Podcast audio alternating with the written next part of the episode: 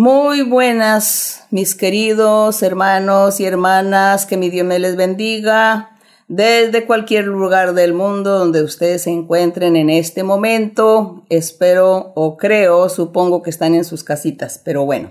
Que Dios me los bendiga a todos grandemente, que Dios los fortalezca, que el Señor escuche sus oraciones, sus ruegos, que el Señor levante su mano para cada uno de ustedes y los bendiga y que mi Dios no les falte con nada.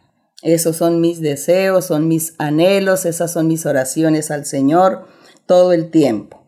Hoy vamos a tener una reflexión en la palabra del Señor en San Mateo 16, el libro de el Evangelio de San Mateo, capítulo 16, del verso 13 al 19 vamos a estar reflexionando en una enseñanza de nuestro Señor Jesucristo.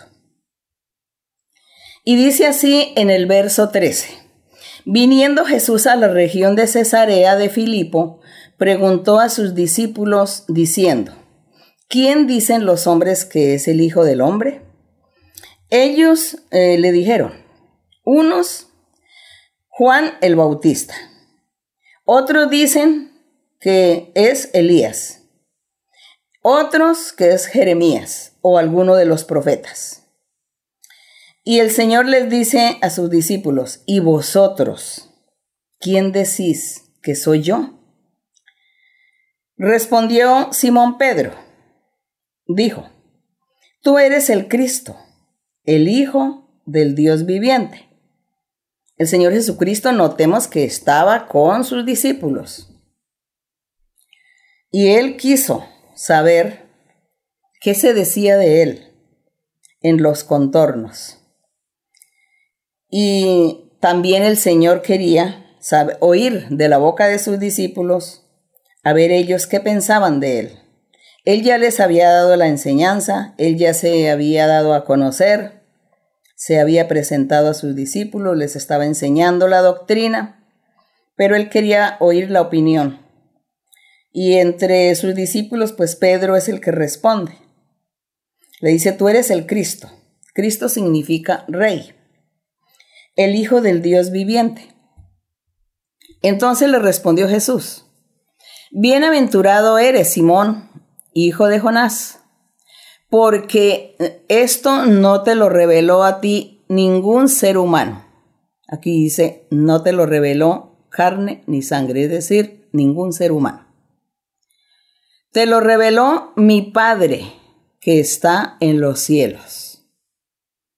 Y yo también te digo, le dice el Señor Jesucristo a Pedro, le dice, y yo también te digo, que tú eres Pedro, y sobre esta roca, es decir, sobre esa seguridad o esa fe o esa creencia o esa revelación que Pedro había recibido en ese momento, que recibió de parte de Dios, diciéndole que el Señor Jesucristo era el Hijo de Dios, que era el Cristo, el Rey.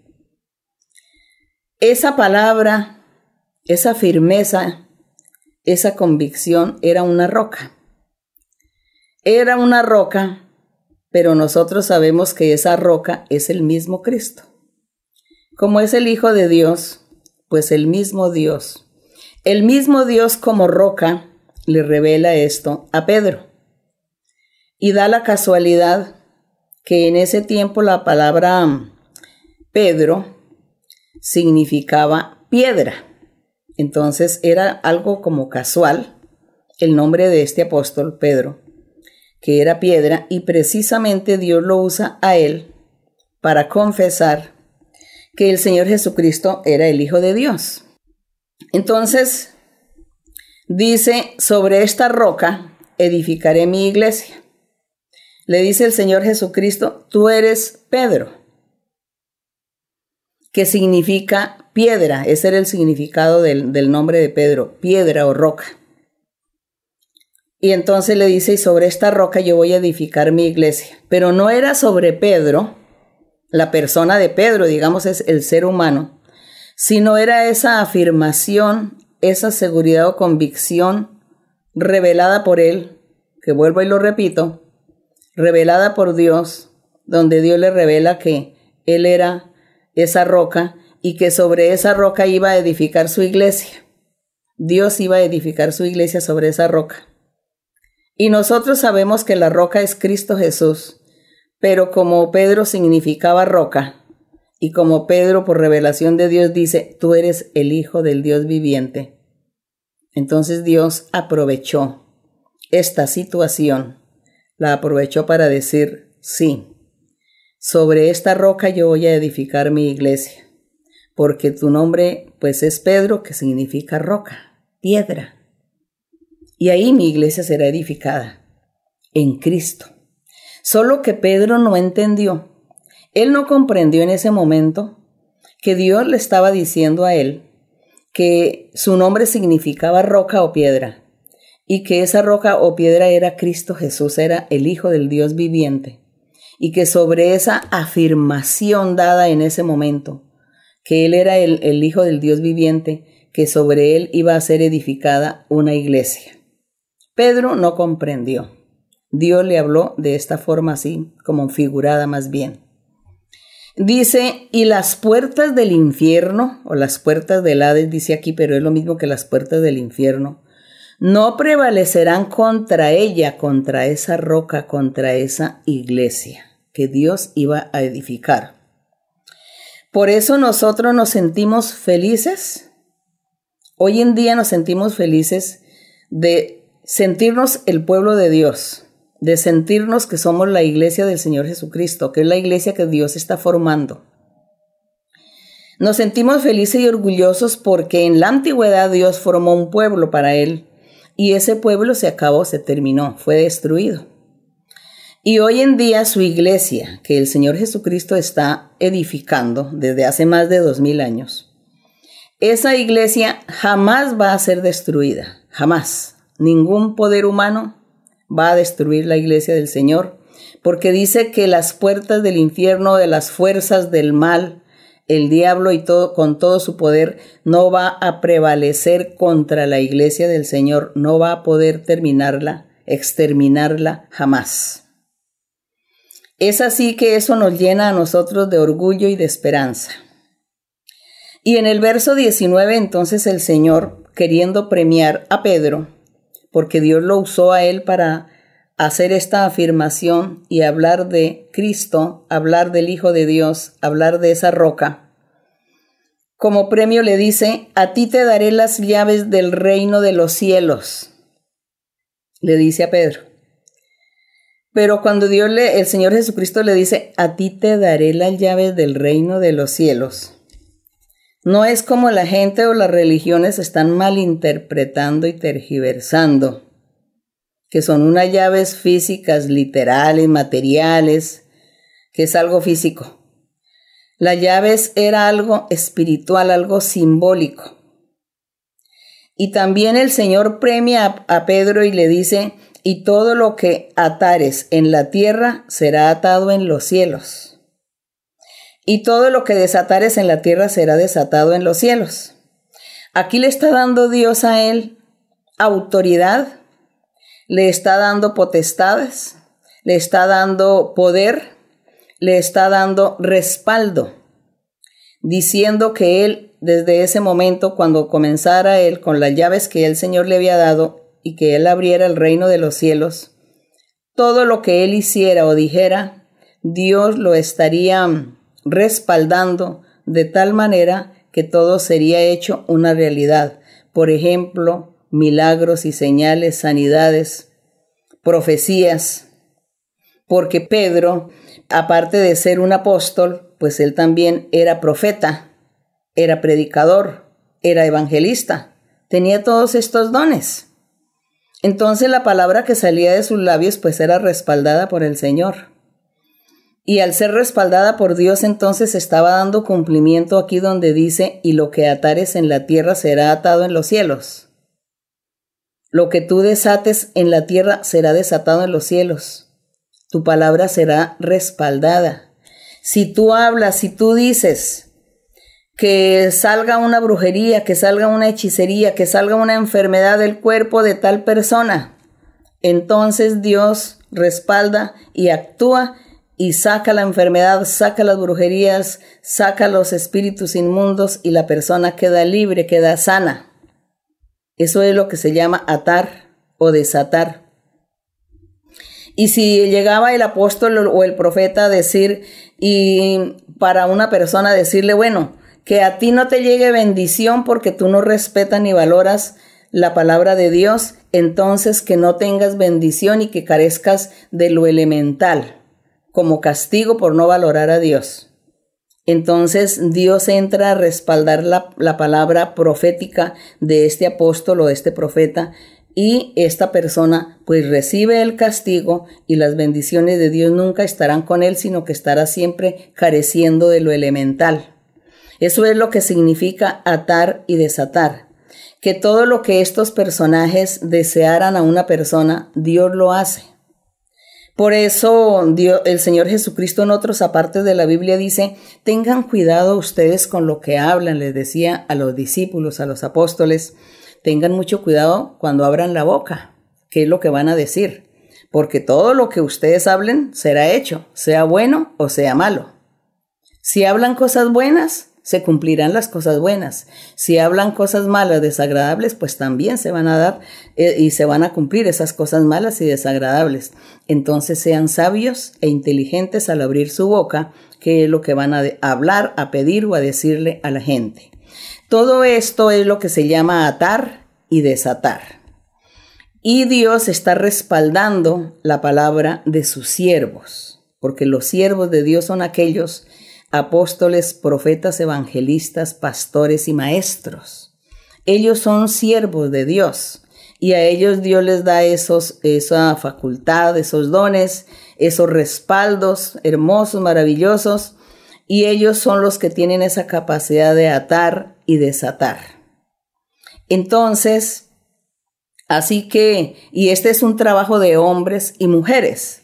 Claro, en este tiempo vemos que el Señor estaba hablándole a sus, a sus doce apóstoles, pero después que pasó todo esto, nosotros vemos que el Señor comenzó a usar también a las mujeres y a darle dones a las mujeres, que esto lo vemos en las epístolas de los apóstoles, donde hay muchas mujeres trabajando hombro a hombro con los apóstoles y también profetizas. Por ejemplo, dice que Felipe el evangelista tenía cuatro hijas que eran profetizas.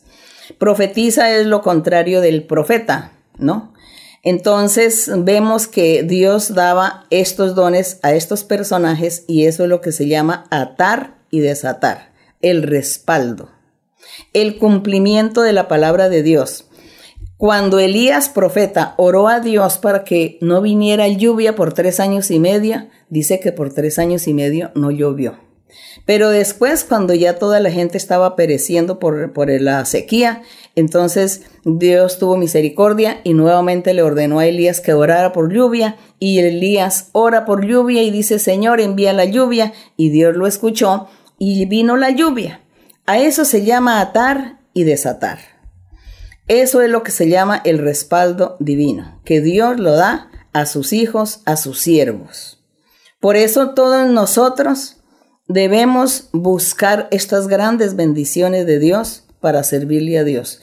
Usted quiere ser profeta, evangelista, maestro, pastor, sí, es muy bonito este trabajo hermoso porque usted quiere ganar muchas almas para Dios y esto es hermoso. Pero Dios pesa los corazones, mide y mira los frutos. Así que es importante los frutos.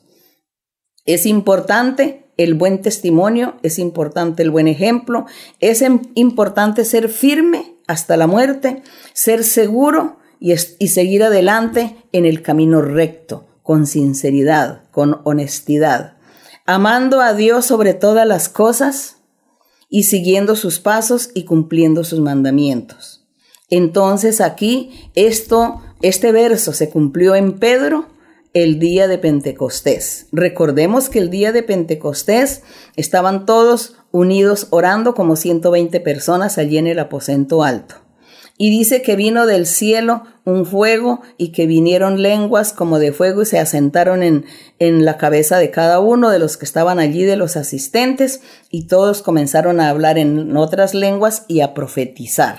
Hablaban y profetizaban a todos los oyentes en sus idiomas.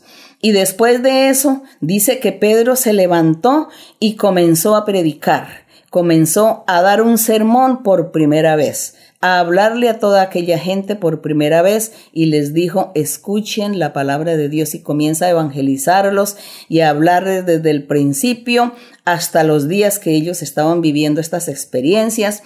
Y de esta manera habló del Evangelio, habló de Cristo Jesús, habló que esas experiencias que ellos estaban viviendo venían de la mano de Dios. Y es cuando todos dicen que ese día como tres mil personas se convirtieron al Evangelio verdadero de nuestro Señor Jesucristo. Por eso nosotros también aquí luchamos para que Dios nos use para seguir predicando este Evangelio verdadero. Y qué orgullo y qué hermosura para Pedro que se le cumplió esa, esta profecía y esta bendición que el Señor le dio, que él estaría, le dijo, te doy las llaves del reino de los cielos, ¿sí? Las llaves son para abrir una puerta y él abrió ese día con la llave simbólica espiritual, abrió la puerta, predicó y dice que tres mil se convirtieron. Y desde ese día comenzó la predicación del Evangelio de nuestro Señor Jesucristo. Qué hermoso es, qué bendición tan grande que Dios le dio a Pedro, pero no es solamente para Pedro, sino que de ahí en adelante todos los seguidores del Señor, sus siervos, sus hijos, todos estarán recibiendo cada uno su galardón, sus dones, y cada uno le servirá a Dios como Dios le ha puesto que le sirva. Y de esta manera aquí nosotros estamos en la presencia del Señor para servirle. Así que mis amados hermanos y hermanas, los invito para que ustedes sigan leyendo la Biblia, sigan orando, sigan buscando del Señor, sigan aprendiendo la doctrina, para que un día el Señor los use en gran manera, así como Pedro, y ustedes también sean los pregoneros de este Evangelio puro en todo el mundo. Que Dios me los bendiga. Estaremos orando a nuestro Dios. Padre Celestial, gracias Señor por la meditación de tu palabra, por la reflexión de estos versos porque tú los vivificas hoy en nuestra vida y así tú nos haces muchas promesas también de que nos darás dones y que nos ayudarás para que nosotros te sirvamos y que nos darás poder y que nos darás respaldo. Y eso es lo que hemos estado viendo a través del tiempo, el respaldo tuyo a tu iglesia, a tu congregación. Gracias mi Señor. Te pido en este momento, Padre bendito, una bendición para todos tus hijos, para todos aquellos que se congregan en la iglesia, para que los que están allí en la iglesia ministerial de Jesucristo Internacional, esa es la congregación que tú estás formando. Bendice a todos y también a aquellas personas que quieren oír tu palabra, que nos están escuchando, que no han tenido la oportunidad de ir a la iglesia, a la congregación y que no han tenido la oportunidad de escuchar profecía. A ellos también, Señor, dales una bendición. Y qué mejor bendición es la oportunidad que ellos te conozcan y escuchen tus palabras y tus promesas hermosas. Bendícelos a todos, Señor. Sana a los enfermos, mi Señor. Sana y quita, Señor, toda enfermedad, toda enfermedad incurable sea destruyendo, Señor, toda maldición del diablo, toda brujería y todo hechizo toda inmundicia sea quitada de los cuerpos de las personas y dales paz, dales bendición. Y en estos momentos difíciles de este virus, reprende, mi Señor, este poder del diablo, este espíritu malo. Y también te pido, mi Señor, que no les falte a tus hijos, a todos los creyentes, no les vayas a faltar con la comida, darles el sustento, porque ellos necesitan, Señor, cumplir con sus obligaciones de rentas y de comida y de muchos compromisos, Señor. No les falte, Señor. Suple toda necesidad, Padre bendito. Mira, Señor, la necesidad de cada uno. Mira que ellos te claman. Hay mujeres cabeza de familia que viven solas con sus hijos. Señor, apiádate de ellas, mi Señor, porque recuerda, mi Padre, que tú siempre tuviste misericordia de los huérfanos y de las viudas. Te pido, mi Señor, que hoy también, Señor, tengas misericordia de esas mujeres, madres de cabeza de familia, aquellos hogares, Señor, que viven al día a día. Suple sus necesidades y no les faltes con nada, Padre Santo. Gracias, mi Padre. Todo esto te lo pedimos, Padre mío, en el nombre glorioso de nuestro Señor Jesucristo. Para Él sea la honra, la gloria y la alabanza desde ahora y para siempre. Gracias, Señor. Te alabamos, Señor, te damos la honra y la gloria. Y la honra siempre para ti, mi Señor, y las alabanzas para ti, eterno Dios. Gracias, Señor. La gloria y la honra para ti desde ahora y por siempre. Amén y amén. Gloria a mi Rey. Cantemos este coro que dice, ¿para qué pecar? El coro 120. Ese coro 120 que dice para qué pecar nos recuerda, nos, nos está eh, recordando y nos está haciendo un llamamiento que nosotros debemos ser muy cuidadosos en nuestra vida espiritual. Y también esto es una invitación para aquellos que nos oigan, para aquellos que aún todavía vivan en debilidades y pecados. Entonces reflexionen y cada uno nos pongamos al día con nuestro Dios.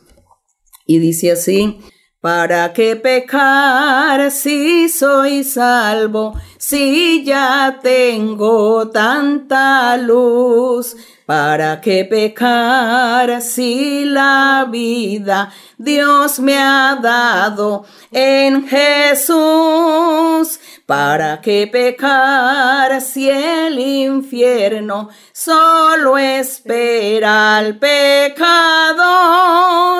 ¿Para qué pecar? ¿Para qué pecar? ¿Para qué pecar contra Dios? ¿Para qué pecar? ¿Para qué pecar? ¿Para qué pecar contra Dios?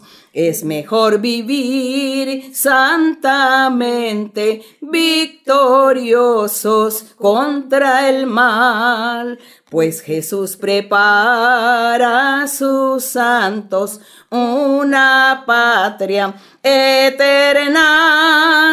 Una patria hermosa en los cielos, donde inmundo no entrará. ¿Para qué pecar? ¿Para qué pecar? ¿Para qué pecar contra Dios? ¿Para qué pecar? ¿Para qué pecar? ¿Para qué pecar contra Dios? Gloria y honra a nuestro Dios. Que el Señor me les bendiga grandemente. Los amo en el Señor. Muchas bendiciones para ustedes.